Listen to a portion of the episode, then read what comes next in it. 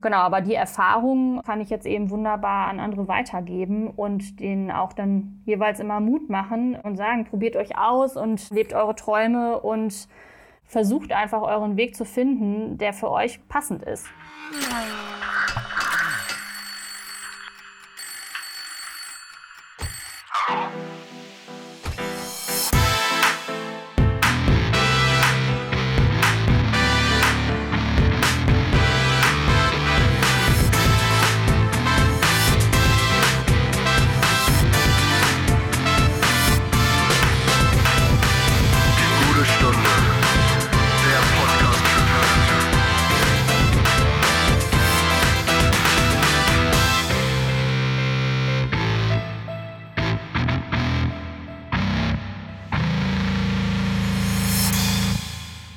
Ein herzliches Willkommen zur mittlerweile achten Folge unserer guten Stunde, dem Podcast für Talente.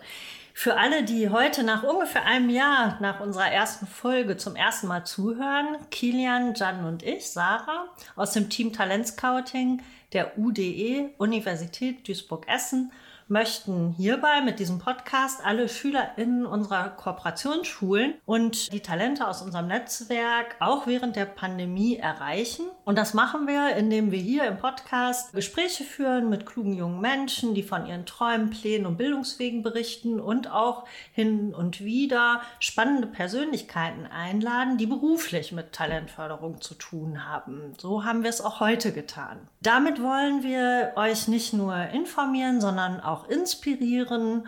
Und unser heutiger Gast ist Kerstin Franz. Ich freue mich ganz besonders, dass sie heute unserer Einladung gefolgt ist. Wir beide sind seit fünf Jahren schon Kolleginnen und sind mit der Zeit auch Freundinnen geworden. Wir haben uns kennengelernt, weil wir eine ganze Zeit gleichzeitig für die Koordination des Programms Talent Scouting verantwortlich waren. Kerstin an der Hochschule Ruhr-West und ich eben an der Uni Duisburg-Essen. Und ich kann es ehrlich gesagt gar nicht glauben, dass es schon fünf Jahre her ist, dass wir uns kennengelernt haben. Und dadurch, dass wir uns auch privat treffen, haben wir uns ja schon ziemlich gut kennengelernt. Aber über das Thema, was unseren Podcast ausmacht, haben wir bisher eigentlich wenig gesprochen. Also bin ich auch sehr gespannt, mehr über deine Erfahrungen als Bildungsaufsteigerin zu erfahren und mehr zu hören über deinen Blick auf die Talentförderung. Schön, dass du heute da bist und ein ganz ganz herzliches Willkommen, liebe Kerstin. Ja, ganz lieben Dank. Mir ist ganz warm ums Herz geworden, Sarah. Ich freue mich total, heute hier zu sein. Sehr schön. Dann fällt mir jetzt die große Ehre zu, dich einmal ganz kurz unserem Publikum ja. vorzustellen. Genau, Kerstin hat im Jahr 2000 ihr Abi an einem Gelsenkirchener Gymnasium bestanden und das als erste und weiterhin einzige in ihrer Familie. Nach ihrem Abschluss hat sie ein FSJ in einem Krankenhaus im Bereich Chirurgie absolviert. Daraufhin hat sie erstmal ein halbes Jahr in einem Café gejobbt, dann mit ihrem Studium begonnen, nämlich Pädagogik an der Uni Bielefeld. Damals noch auf Diplom. Ich weiß nicht, ob ich das so sagen darf, aber. Ähm, Doch, natürlich. Während ihrer Studienzeit hat sie bereits einiges an Auslandserfahrung gesammelt. So hat Kerstin ein Praxissemester in Abu Dhabi absolviert und ihre Diplomarbeit an der German University in Kairo geschrieben. Und Kairo hat ihr dabei scheinbar auch so gut gefallen, dass sie nach dem Studium erstmal dort geblieben ist und zwei Jahre lang am Goethe-Institut gearbeitet hat. Im Anschluss daran hat sie in verschiedenen Projekten und Programmen gearbeitet, wobei Kerstin immer als Begleiterin oder Mentorin mit Jugendlichen und jungen Erwachsenen zusammengearbeitet hat. Im Jahr 2016, das hat ja Sarah gerade auch schon gesagt, hat sie dann die Koordination des NRW Talent Scoutings an der Hochschule Ruhr-West übernommen. Und in der Zeit, kurz darauf, als ich angefangen habe, haben wir uns dann ja auch kennengelernt. Sie war selbst als Talentscout in Schulen in Mülheim und in Bottrop tätig und mittlerweile arbeitet sie als Projektmanagerin der Stiftung Talentmetropole für die Talenttage Ruhr und ist außerdem eine Mentorin für ein Programm des Jungen Initiativkreises. Liebe Kerstin, wir freuen uns sehr, dass du unserer Einladung gefolgt bist und heute hier mit uns am Mikrofon eine gute Stunde lang sitzt. Ich habe übrigens, das wird dir natürlich aufgefallen sein, einige Stationen deines beruflichen Werdegangs ein bisschen gekürzt, einfach weil du schon so viel Krasses erlebt hast und und ich hoffe, dass du trotzdem mit dieser Vorstellung einverstanden bist. Oder möchtest du noch etwas ergänzen? Nein, das war ganz wunderbar. Die wichtigsten Punkte waren auf jeden Fall dabei und es ist ja auch besser, nicht alles zu zeigen, weil dann weiß niemand, wie alt ich bin. ja, hast viel erlebt für 29. Ja, ja, genau, richtig. Wie immer beginnen wir, damit wir das Eis so ein bisschen brechen können, mit unserer Spielecke. Daher würde ich einfach mal sagen, los geht's. Hier kommt die Spielecke.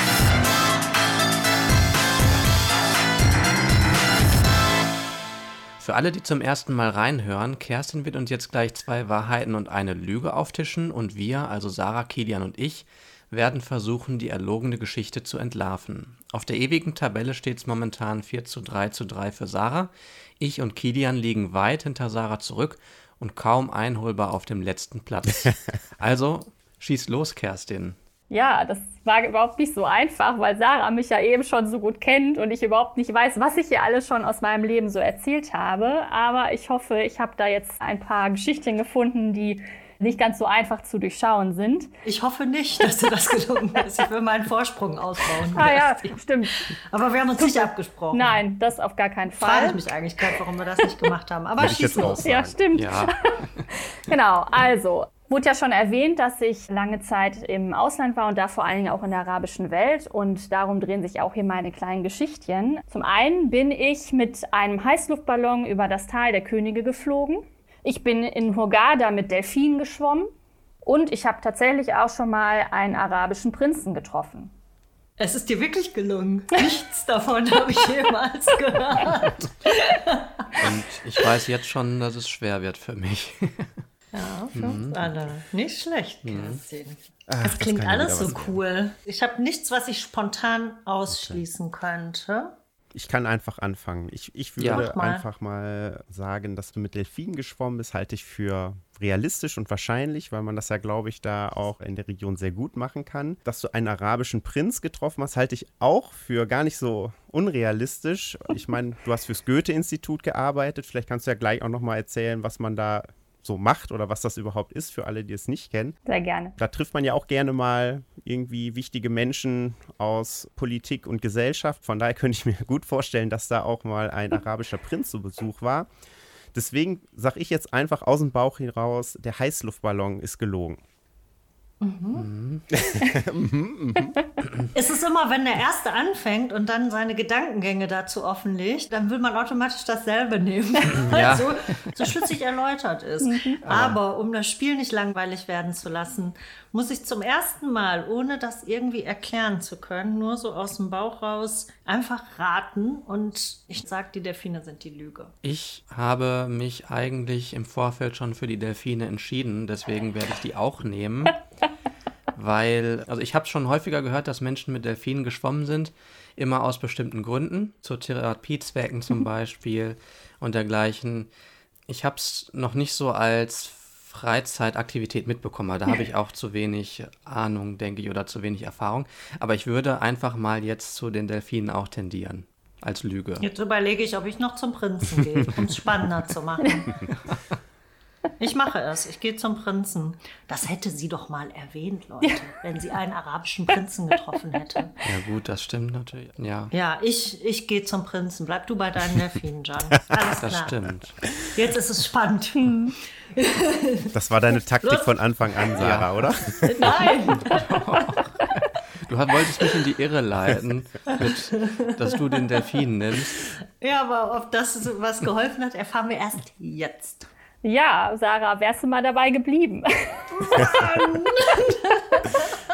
Ach, Mist. Das war ja. gelogen, ne? Genau. Mein erster Impuls ja. war richtig. Ja, ne? richtig. Gut. Also es wäre total schön gewesen. Es ist tatsächlich möglich, in Ägypten auch wilden Delfinen zu begegnen und auch bewusst da so Touren zu machen. Aber jetzt war zwar das erste Mal Schnorcheln dann vor zwei Jahren, aber Delfine haben wir da leider nicht gesehen. Genau, und der Rest ist wahr. Also ich habe es tatsächlich gewagt, in Luxor Krass. dem Sonnenaufgang entgegen über das Tal der Könige mit einem Heißluftballon zu fliegen. Also Boah, Wahnsinn. Sonst bin ich eigentlich eher so der sicherheitsbedachte Typ, aber das war wirklich grandios, aber auch ein irres Gefühl, einfach in so einem Körbchen da zu hängen, irgendwie so 1000 Meter über der Boah, krass, Erde. Das war das schon gemacht hast. war ein Boah, Abenteuer. Das ist für mich unvorstellbar, ja. ehrlich gesagt. Ja, vor ein paar Jahren hing das bei uns noch hier oh. in Bottrop in einem Strommast, so ja, ein Heißluftballon.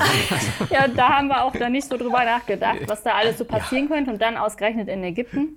Genau, mhm. und den Prinzen, also Kilian, die Herleitung war Genau, goldrichtig. Also Goethe-Institut, da hat man öfter mal die Gelegenheit, dann da Persönlichkeiten kennenzulernen. Und das war eine Ausstellung in Sharjah, das ist ein Emirat. Da kam dann der Prinz vorbei, sehr gut aussehen. Ich weiß den Namen nicht mehr und sonstiges, aber er sah sehr gut aus und es war schon eine tolle Atmosphäre, ihn da mal so nah kennenlernen zu dürfen. Also der hat nicht mit uns gesprochen oder so, aber er war da. Aber in einem Raum. Ja, ne? in einem Raum. Ja. War auf jeden Fall ein Erlebnis. Ach, ich ärgere mich. Tja. Mach mal Platz da vorne, ne? Dass ich da auch noch hinpasse. Und ja, jetzt stehen wir beide auf dem ersten Platz. Ja, vielleicht kannst du da, um die Geschichten auch nochmal besser einzuordnen, das nochmal aufgreifen und kurz erklären, was das Goethe-Institut macht. Das ist ja sowas, was einige vielleicht schon mal gehört haben, aber einige vielleicht auch noch nie. Also das Goethe-Institut ist das deutsche Sprach- und Kulturinstitut im Ausland. Das heißt, man kann da eben die deutsche Sprache lernen, aber auch eben an der deutschen Kultur teilhaben. Und ich habe da eben mein Praxissemester in Abu Dhabi damals gemacht. Damals war das noch ein Verbindungsbüro, ein sogenanntes, ganz neu eröffnet für zehn Monate und habe da erst im Sprachkoordinationsbereich dann mitgeholfen und dann bin ich noch zwei Monate länger geblieben und durfte da dann eben eine tolle Ausstellung mitbegleiten was eben dazu geführt hat, dass ich dann auch den Prinzen kennengelernt habe. Und dann in Kairo war ich auch in einem Projekt tätig. Da ging es dann aber auch um Sprachförderung in Schulen tatsächlich. Also es war auch ein Koordinationsprojekt. Das war ziemlich spannend. Also es hat mich nie losgelassen, so die Talentförderung. Darf ich mal fragen, wie man auf sowas aufmerksam wird? Also wie kommt man als Studentin in Bielefeld dazu, sich für eine Stelle im Goethe-Institut Ägypten zu bewerben. Kannst du das noch rekonstruieren, wie das kam?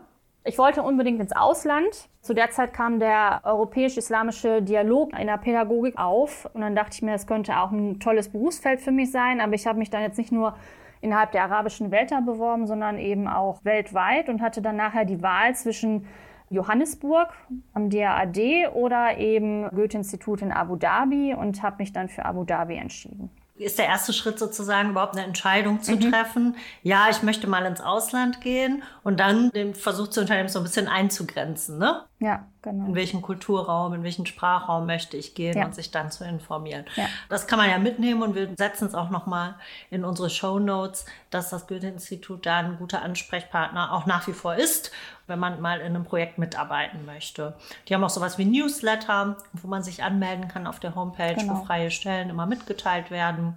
Das können wir also an der Stelle ganz gut empfehlen für alle, die das interessiert. Falls uns jemand zuhört, der schon an der Uni ist und sich für ein Auslandssemester interessiert, wäre der erste Weg immer an die entsprechenden Ansprechpartner an den Hochschulen selbst. Da gibt es immer Ansprechpartner, die dabei helfen, das zu organisieren, Praktikum im Ausland zu machen oder auch ein ganzes Semester ins Ausland zu gehen. Bei uns an der Uni Duisburg-Essen ist das akademische Auslandsamt, an die man sich da sehr gut wenden kann und die auch im Moment sehr viele Infoveranstaltungen online anbieten. Ich wollte einmal fragen, ob du in der Zeit auch Arabisch gelernt hast.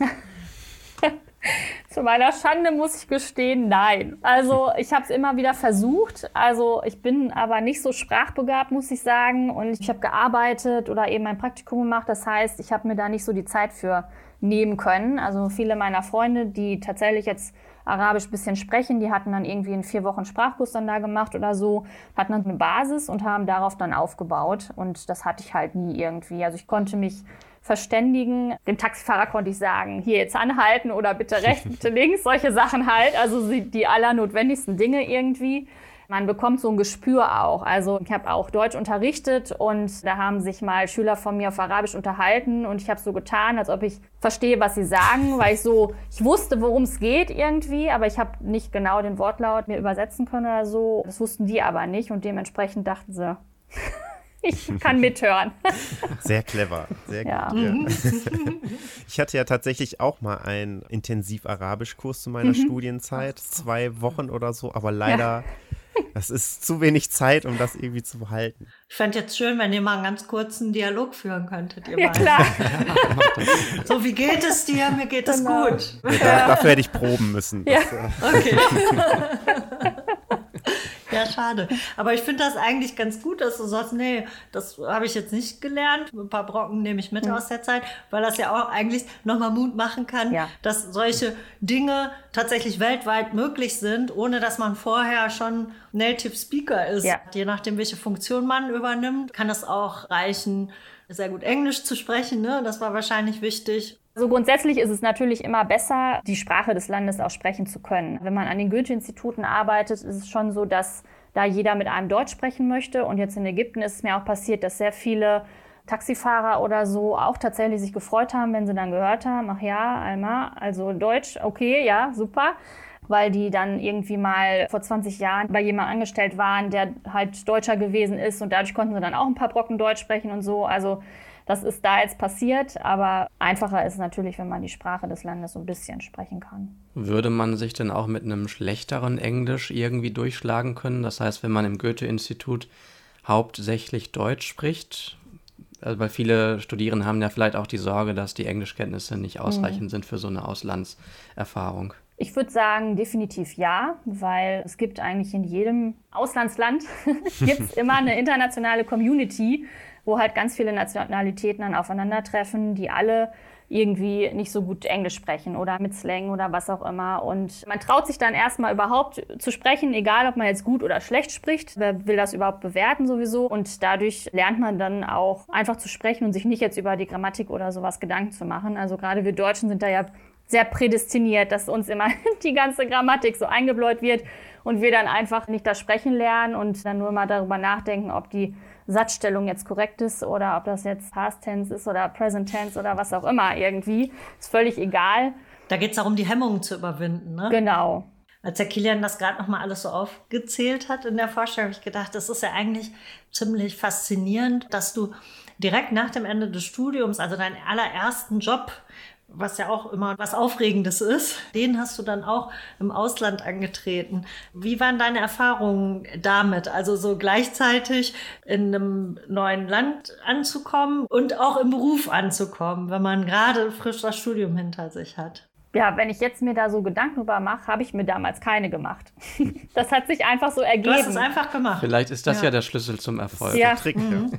Genau, also ich kannte da die Leute. Kilian hatte es ja gesagt, an der GOC, an der German University, meine Diplomarbeit geschrieben. Und meine dortige Chefin war dann am Goethe-Institut und ich habe mich dann da auf eine Stelle einfach mal beworben und einfach so.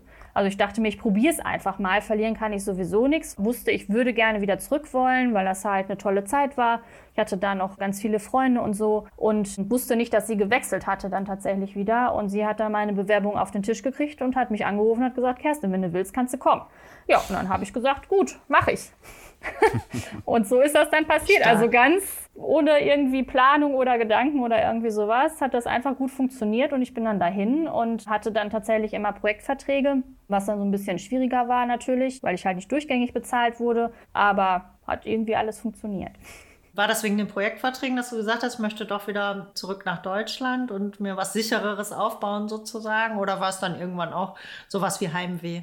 Ich glaube, so eine Kombi aus allem. Also tatsächlich war dann das Ende der Projektverträge erreicht. Projektverträge im Ausland bedeutete auch, ich habe jetzt nicht in die Rentenkasse eingezahlt die Zeit. Das ist ja auch so eine, sage ich mal, typisch deutsche Sache, die ja nicht verkehrt ist irgendwie, aber das spielt dann doch irgendwann mal eine Rolle, dass man dann denkt, okay, man sollte jetzt vielleicht doch mal damit anfangen. Man wird ja auch nicht jünger. Ich habe halt auch nicht in der Regelstudienzeit studiert. Das heißt, ich war 2008 fertig und dementsprechend war das dann einer der Gründe auch und Familie und auch so hatte sich irgendwie der Freundeskreis dann langsam aufgelöst. Da war es einfach Zeit. Du hast ja jetzt ganz viele Stellen gehabt, wo es immer so darum ging, auch junge Leute zu begleiten, Mentorin zu sein. Bis heute ist das dein Job. Und was würdest du sagen, inwieweit spielt deine eigene Bildungsbiografie als Erstakademikerin eine Rolle bei diesen Tätigkeiten? Am Anfang gar nicht bewusst so und auch jetzt nicht immer so bewusst tatsächlich, muss ich sagen. Aber jetzt durch das Talentscouting haben wir uns dann natürlich auch damals intensiv mit der eigenen Bildungsbiografie dann befasst. Und da ist es mir eigentlich auch erst alles so klar geworden. Also vorher bin ich halt einfach so meinen Weg irgendwie gegangen. Also viele Dinge waren vielleicht nicht so einfach, aber die sind mir dann nicht so bewusst gewesen oder dass es damit zusammenhängen könnte, dass es jetzt irgendwie daran liegt, dass ich halt die Erste bin, die jetzt irgendwie an der Uni studiert oder sonstiges. Genau, aber die Erfahrung kann ich jetzt eben wunderbar an andere weitergeben und denen auch dann jeweils immer Mut machen und sagen, probiert euch aus und lebt eure Träume und versucht einfach euren Weg zu finden, der für euch passend ist. Hattest du das Gefühl, im Studium benachteiligt zu sein als Bildungsaufsteigerin? So im Nachhinein schon, weil ich einfach gar nicht wusste, wie man sich da verhält und wen man da ansprechen darf. Ich habe sehr lange gebraucht, so richtig anzukommen an der Uni. Also ich war aber auch zu dem Zeitpunkt sehr schüchtern, irgendwie sehr zurückhaltend und habe mich da nicht getraut, irgendwie mal bei der Fachschaft vorzusprechen, weil die waren alle so cool, die saßen alle da auf dem Boden und haben geraucht und ich weiß nicht was, alle lange Haare so ungefähr, irgendwie so gar nicht meine Welt und ich die kleine Kerstin dann irgendwie. Also ich habe mich immer sehr klein und schüchtern gefühlt. So und das hat wirklich zweieinhalb Jahre gedauert, also bis ich dann nachher im Hauptdiplom dann war in der Phase, wo ich dann angefangen habe mich auch mal außerhalb meiner Peer Group so ein bisschen zu vernetzen und auch mal dann irgendwie vorzusprechen, um da an einem bestimmten Programm teilzunehmen. Und ich glaube, hätte ich jemanden an meiner Seite gehabt, der sich da ausgekannt hätte, da wäre ich dann wahrscheinlich schon viel eher da angekommen und hätte auch gewusst, wen ich mal ansprechen kann und darf und soll. Und ja, meine Eltern haben mir immer gesagt, mach und probier, aber dann habe ich mich halt nicht getraut und habe gesagt, ja, ja, da war niemand oder sowas. Äh, ja. die konnten mir auch nicht helfen, aber die Wahrheit war eher, dass ich mich getraut habe, da jemanden anzusprechen. Aber auch so ein bisschen in der Unkenntnis des Systems, ja. ne? Ja. Gehöre ich jetzt hier dazu? Ist das hier richtig, genau. dass ich hier bin? Kann ich nachvollziehen, das Gefühl. Ich musste gerade sehr schmunzeln, wie du das beschrieben hast, weil sich das genauso angehört hat wie bei mir, auch mit der Fachschaft, dass sie da alle saßen und geraucht haben. Das ist ja so ein bisschen wirklich, als würde man aus so einer ganz anderen Zeit erzählen. Ne? Ja. Aber es war ja tatsächlich so, dass überall noch geraucht wurde, genau. in den Fluren, in den Fachschaftsräumen, ja. zum Teil in den Klausurräumen, in ja. den Seminaren, zum Teil. Oh je. Das kann ich mir ja gar nicht mehr vorstellen. Nee, ne? Ja, dann hör mal zu, wie wir hier von früher erzählen. Ja, ja. Damals. damals. So war das gewesen damals, musst du wissen. ja, wirklich verrückt. Wo wir bei diesem Thema sind, dass man der Erste ist, der sich für so einen Weg entscheidet, dann hat man ja niemanden, den man zu Hause fragen kann. Das spielt ja auch meistens bei der Orientierung eine Rolle.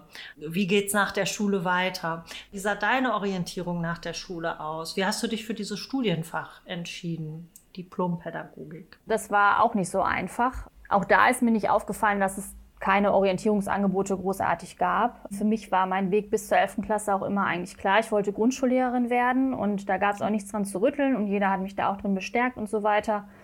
Und dann bin ich irgendwie in so ein Loch gefallen. Also ich hatte auch keine Lust mehr so richtig, wusste nicht mehr, was ich kann, wer ich bin, wohin ich soll und so. Und da hätte mir sehr wohl jemand an meiner Seite gut getan, der mich da so ein bisschen aufgefangen hätte.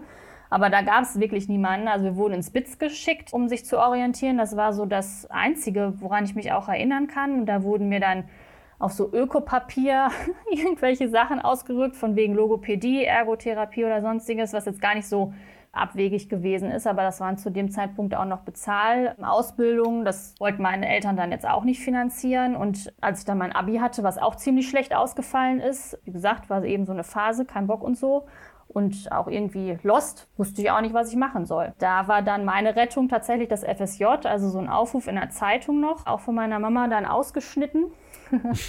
Wichtige Dinge schneidet meine Mama mir immer aus.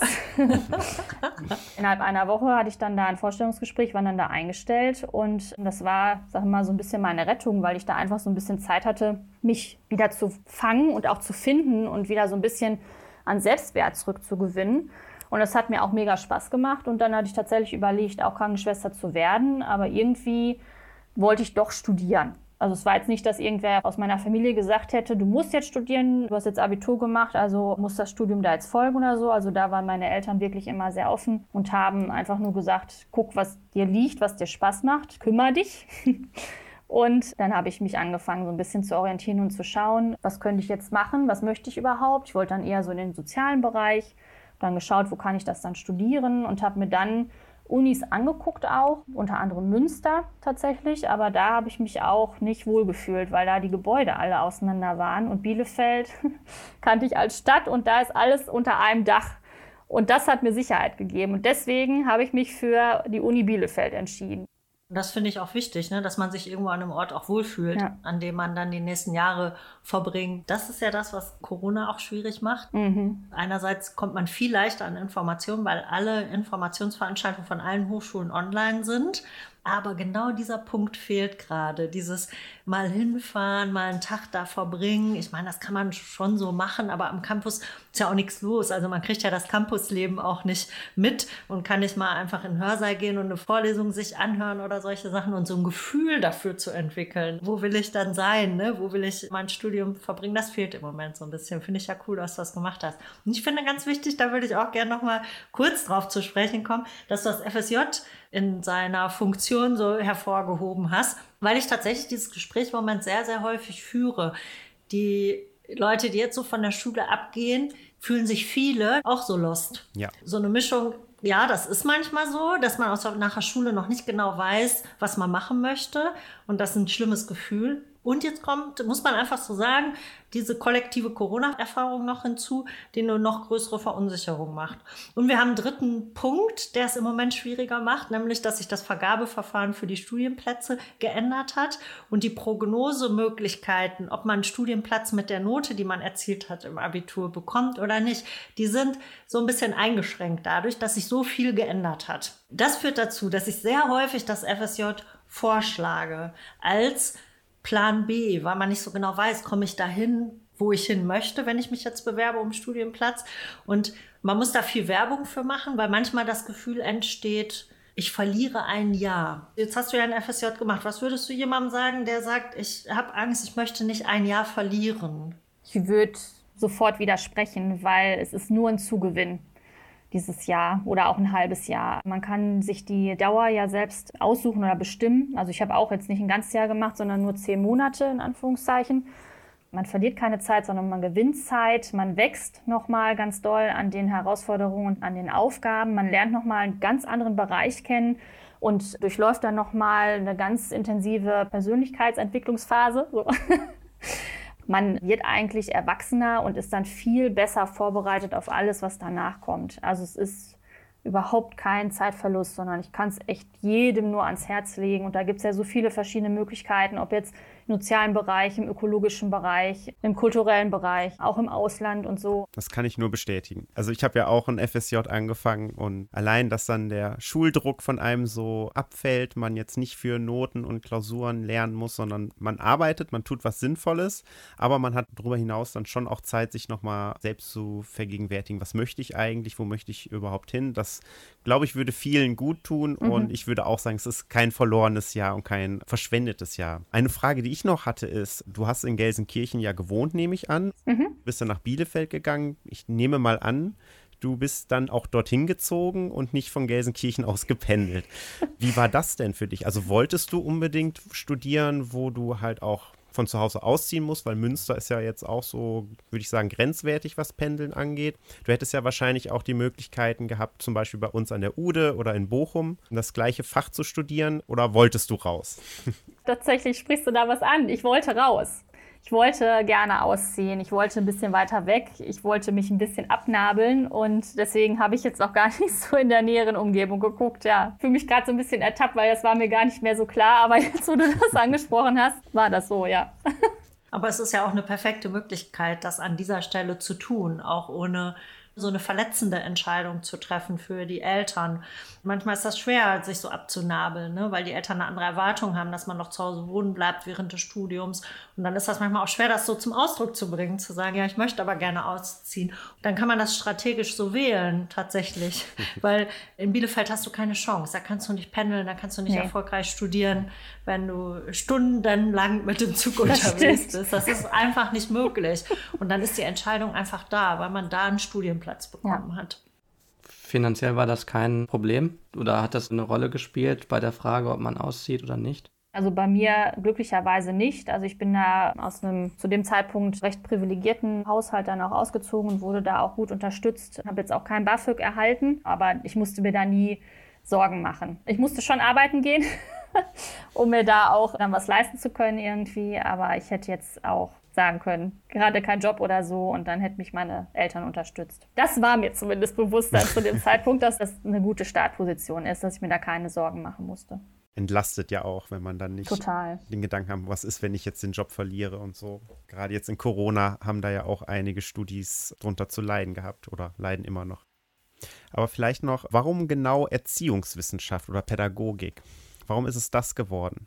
Ich war schon immer jemand, der anderen was gerne beibringen wollte, wollte aber auch immer, dass demjenigen das was bringt. und war immer jemand, der auch gerne anderen geholfen hat und äh, die unterstützt hat. Und da habe ich halt schon versucht, irgendwie eine Kombination zu finden, die mir all das ermöglicht und mich noch nicht so komplett einschränkt. Zu dem Zeitpunkt wusste ich jetzt auch noch nicht dann, wohin mein beruflicher Weg gehen soll. Also ich hatte jetzt keinen Wunschjob vor Augen oder sowas, den ich jetzt unbedingt erreichen wollte oder so. Und da hat sich das Studium dann angeboten und tatsächlich ist die Pädagogik ja sehr vielfältig. Ich habe halt im Vordiplom mich auf Sozialpädagogik konzentriert und habe dann irgendwann festgestellt, das geht mir alles zu nah. Ich habe mich nicht so richtig abgrenzen können und dachte mir, wenn ich das jetzt mein Leben lang machen soll, das wird mir irgendwie zu viel dann doch und hatte dann eben die Möglichkeit, ja, während meines Studiums dann auch in verschiedene Zweige nochmal reinzuschnuppern. Das ist der Vorteil von Diplom gewesen, finde ich. Ich meine, das kann man jetzt auf Bachelor auch machen. Man kann sich ja in alle möglichen Veranstaltungen dann reinsetzen letzten Endes und da mal reinhören und sich das angucken. Im Diplom war das ja fast sogar gewollt, dass man da sich auch anderes mal anschaut und dadurch konnte ich dann einige Richtungen, auch Medienpädagogik oder sonstiges, mir anschauen und habe mich dann am Ende für Jugend, Erwachsenen und Weiterbildung entschieden und das dann jetzt auch konsequent dann weiterverfolgt. Heute wäre das der Bachelor Erziehungswissenschaften, den du da gewählt mhm. hättest.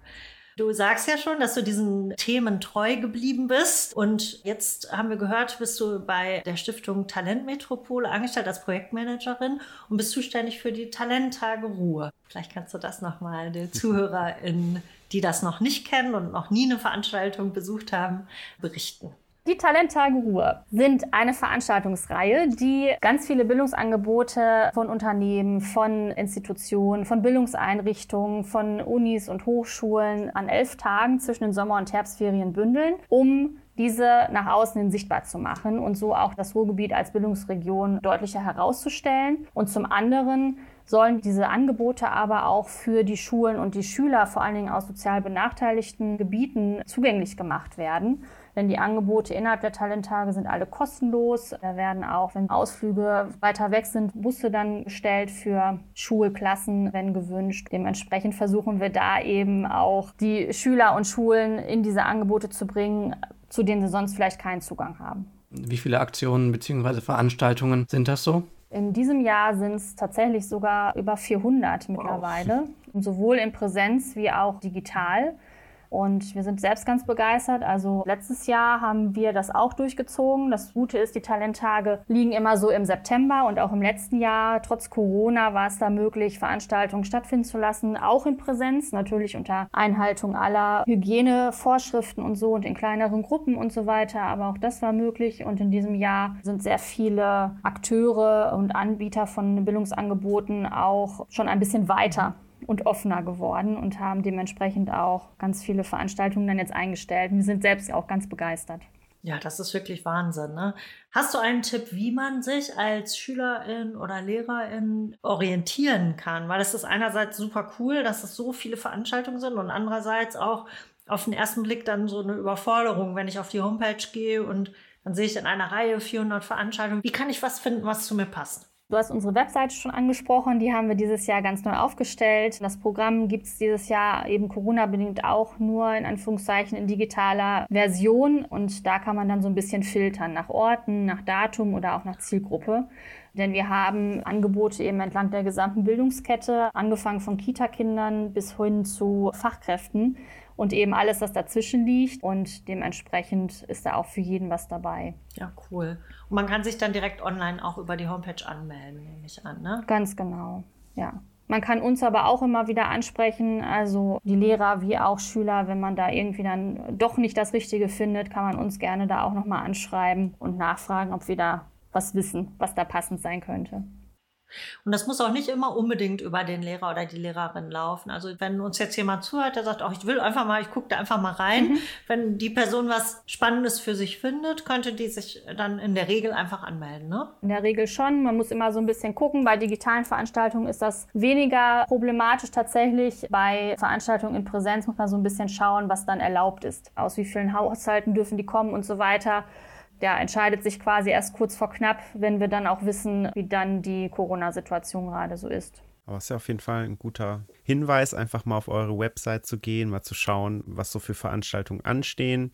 Ja, einfach mal zu filtern, was da passt. Also es ist ganz viel dabei. Also nicht nur Studienberufsorientierungsangebote, sondern auch ganz viel im MINT-Bereich. Oder wir haben auch in diesem Jahr ohne dass wir das forciert hätten, auch ganz viele Umwelt- und Nachhaltigkeitsthemen dabei. Und die Formate sind auch alle ganz unterschiedlich. Also auch digital haben sich da die Anbieter ganz viel einfallen lassen. Da werden dann VR-Brillen verschickt zum Beispiel. Die haben Azubis dazu eingeladen, um das Ganze aktiver und interaktiver zu gestalten, sodass auch die Schüler Fragen stellen können und so. Die Kita-Kinder können sich in die Steinzeit versetzen lassen und so. Da gibt es wirklich für jede Interessenslage gibt's da ein Angebot. An der Stelle können wir vielleicht auch ganz kurz auf unser Angebot hinweisen. Am 28.09. machen wir vom Team Talent Scouting auch eine Veranstaltung im Rahmen der Talenttage. Und zwar haben wir das, um sicher zu gehen, doch noch virtuell gewählt dieses Jahr, haben da aber eine ganz coole Plattform für gefunden. Und zwar machen wir am 28.09. um 15 Uhr kann man sich bei uns einloggen auf der Plattform Gathertown und da sich mit einem kleinen Avatar, den man sich selbst aussuchen kann, auf einer virtuellen Insel bewegen, wo man zum Thema Inspiration für deine Studienwahl unterwegs sein kann. Wir haben ganz viele Studierende verschiedener Studienfächer, ganz, ganz bunt gemischt. Also also von Medizintechnik über VWL bis hin zur Medizin ist alles dabei, wirklich sehr bunt gemischt, um so ein paar Inspirationen mitzunehmen. Ne? Vor allen Dingen für Schülerinnen und Schüler, die jetzt so in der Oberstufe sind, die auf dem Weg zum Abi sind, kann das, glaube ich, eine schöne Sache sein, mit Studierenden einfach mal in Kontakt zu kommen, über diese virtuelle Plattform ein bisschen was über Studienfach zu erfahren und vielleicht auch nochmal Studienfächer kennenzulernen, die man vorher gar nicht so auf dem Schirm hatte wir hatten ja schon gesagt, der rote Faden ist Talentförderung. Das hast du die ganze Zeit gemacht. Jetzt bist du da eher in so einer organisatorischen Rolle ja angekommen als Projektmanagerin und gleichzeitig bist du aber immer noch Mentorin. Magst du dazu vielleicht noch mal was erzählen? Was ist das denn für ein Programm, wo du dich da beteiligst? Das ist ein ganz neues Programm, initiiert vom jungen Initiativkreis Ruhr, wo quasi alle, die im Initiativkreis Ruhr Mitglied sind, sich als Mentoren und Mentorin zur Verfügung gestellt haben, insbesondere für junge Talente, die sich im Übergang Studium, Beruf befinden oder kurz davor stehen. Und da habe ich auch eine junge Frau an die Seite bekommen, die eben auch noch nicht so ganz sicher ist, in welchem beruflichen Bereich sie sich bewegen möchte. Hat auch unter anderem Erziehungswissenschaften an der RUB studiert oder studiert noch. Und da haben wir schon ganz viele tolle Gespräche geführt. Und muss sagen, ich finde mich da immer so ein bisschen selbst auch in ihr wieder, weil eigentlich bringt sie schon alles mit. Also sie hat auch eigentlich schon relativ klar, in welche Richtung sie gerne gehen möchte und so weiter und braucht da jetzt nur jemanden wie mich jetzt an ihrer Seite, die sie einfach noch mal so ein bisschen bestärkt in dem, was sie da jetzt sich so gedacht hat oder was sie gerade tut. Einfach jemand mit Erfahrung, ne? Genau. Und der auch eben so ein bisschen erzählt, ja, ich kann das nachvollziehen, dass du da gerade unsicher bist oder dass du jetzt schon wissen willst, wo du in zehn Jahren stehst oder so. Und dann kann man eben trotzdem von seinem eigenen Weg so ein bisschen erzählen und das erleichtert dem Gegenüber dann immer wieder so auch den eigenen Weg ja, finde das ganz spannend, weil wir haben zufällig, mir wird das gerade aber auch erst bewusst, jemanden hier in unserer Runde, der auf der anderen Seite sitzt. Der John hat sich nämlich ja. für die Teilnahme an diesem Mentoring-Programm cool. beworben und ist angenommen worden. Genau. Also du bist quasi Mentee, nennt man das dann. Ne? Richtig. Ne? Vorher war mir das auch noch nicht so ganz klar, dass das so heißt, ja. Magst du vielleicht auch erzählen, wie es ist, dann auf der anderen Seite zu sitzen und mit jemandem in Kontakt zu sein, der dann eben schon berufserfahren ist? Weil du stehst ja an diesem Übergang zwischen Studium und Beruf, muss man dazu sagen. Jan ist bei uns als studentischer Mitarbeiter tätig und ist leider bald fertig mit seinem Studium. Wir wollen ihn gar nicht so gerne gehen lassen, aber er ist, wird uns irgendwann bald verlassen. Ich hoffe, wir können noch ein paar Podcast-Aufnahmen bis dahin schaffen. Erzähl mal, wie es ist, da mitzumachen. Ja, äh, für mich ist es ein riesiger Schritt vom Studium in den Beruf. Und ich musste gerade so ein bisschen daran denken, Kerstin, als du sagtest, dass du über viele Dinge gar nicht so intensiv nachgedacht hast, bevor du sie gemacht hast. Ich war da so ein bisschen neidisch, weil ich würde das auch gerne machen können.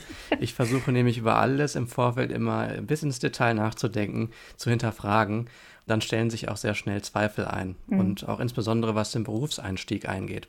Und ich finde es da sehr, sehr hilfreich, dass ich eine Mentorin habe jetzt, die einige Schritte weiter ist im Leben und die mir einige von den Sorgen auch nehmen kann, die mir eine mhm. realistische Einschätzung geben kann.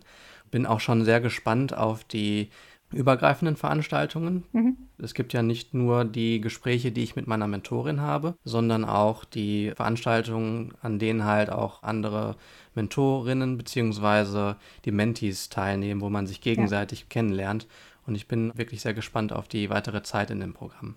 Ich finde das irgendwie so cool, weil das nochmal zeigt, dass das an allen Stellen der Bildungsbiografie und vielleicht sogar der beruflichen Biografie irgendwie immer wichtig ist, sich mhm. Leute zu suchen, die so ein bisschen außerhalb stehen. Also man hat ja immer Leute um sich rum, man hat Familie, Freunde, Partnerinnen, Partner, die sind da, aber auch nochmal Leute zu finden, die außerhalb stehen und die dann so vielleicht so ein Erfahrungs Horizont teilen auf die eine oder andere Art und Weise und die dann auch nochmal von extern so Ratgeber sein können. Ich glaube, das hört nie auf und das kann immer hilfreich sein. Selbst wenn man schon im Job ist und sich weiterentwickeln möchte zum Beispiel. Im Job sagt man dann nicht mehr Mentoring, sondern dann spricht man so von Netzwerken. Irgendwann kennt man viele Leute und hat Ansprechpartner zu verschiedenen Themen, aber es ist ja immer noch das Gleiche eigentlich.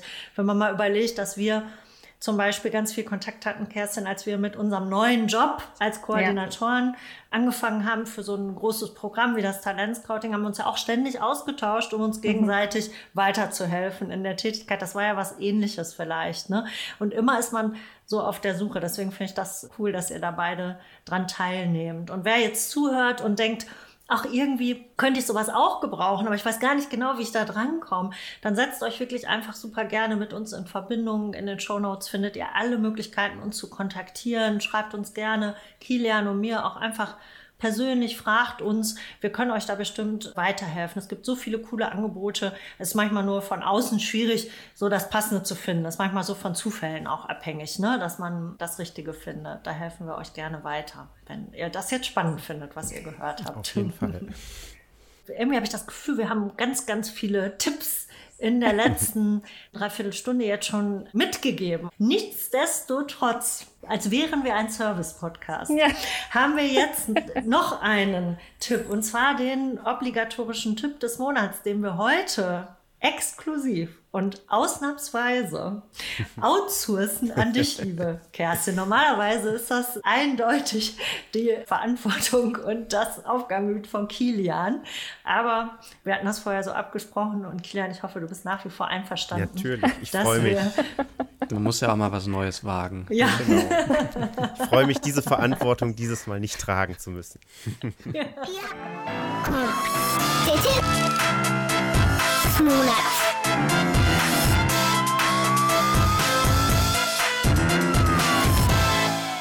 Ich möchte allen Hörern und Hörerinnen und euch natürlich auch eine Veranstaltung ans Herz legen, nämlich heute beginnt dein Sprint ins Leben. Das ist eine Veranstaltung innerhalb der Talenttage Ruhr, surprise, surprise, mit David Beere. David Beere ist ein Paralympics-Teilnehmer und Gewinner und Weltmeister, auch im Sprint und kommt aus Duisburg und hat ein schweres Schicksal hinter sich gebracht, denn er hatte einen Unfall, wodurch ihm beide Unterschenkel amputiert werden mussten und viele würden, glaube ich, mit so einem Schicksalsschlag erstmal sehr stark hadern und gar nicht wissen, wie soll mein Leben jetzt überhaupt weitergehen. Und er hat da von Anfang an Lebensmut bewiesen und sich sofort wieder zurück ins Leben gekämpft und sich niemals aufgegeben und es eben dann geschafft, tatsächlich seinen Traum Weltmeister zu werden, dann auch zu verwirklichen. Ist auch dieses Jahr bei den Paralympics dabei.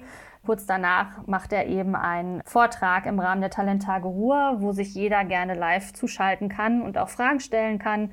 Und er wird die dann live beantworten und so ein bisschen eben von sich erzählen, wie er es geschafft hat, sich selbst zu motivieren, weiterzumachen und immer noch Träume zu haben. Und ja, wir hoffen, dass wir damit ganz viele junge Menschen auch inspirieren können, die einfach so ein bisschen mit ihrem Lebensweg gerade hadern oder so ein bisschen am Straucheln sind. Das Ganze findet statt am 23. September von 14 bis 16 Uhr. Man kann sich eben über die Webseite der Talenttage Ruhr dafür dann anmelden. Dann bekommt man den Link zugeschickt und dann ist man dabei. Klingt super spannend. Ich wäre auch gerne dabei. Geht das auch für mittelalte Menschen oder ist es nur für junge Menschen exklusiv, die Veranstaltung? Für dich machen wir eine Ausnahme, Sarah. Nein, natürlich ist es für jeden, der sich dafür interessiert, möglich daran teilzunehmen. Es gibt da keine Begrenzung ja. oder sonstiges. Und wir freuen uns über jeden, der sich da einklingt und inspirieren lassen möchte. Ich habe es mir schon notiert. Brauchst du nicht notieren, du kannst ja einfach den Podcast nochmal anhören, Sarah. genau. Aber den ganzen Podcast nur bis zu dieser Stelle. Genau. Ja. genau. Ja, dann kommen wir jetzt schon zum Ende. Die Zeit ist wieder geflogen. Ganz, ganz toll, dass du heute da warst. Es hat total Spaß gemacht und war ganz spannend, was du uns so erzählt hast von deinem Werdegang. Vielen, vielen herzlichen Dank liebe Kerstin. Ja, danke schön. Ja, danke. Auch ich danke euch, dass ich dabei sein durfte. Das war für mich jetzt auch nochmal eine ganz tolle Erfahrung. Ja, und schön auch, dass ihr dabei wart, unsere ZuhörerInnen. Wer heute zum ersten Mal eingeschaltet hat, die alten Folgen gibt es bei YouTube und auch bei den üblichen Podcast-Plattformen.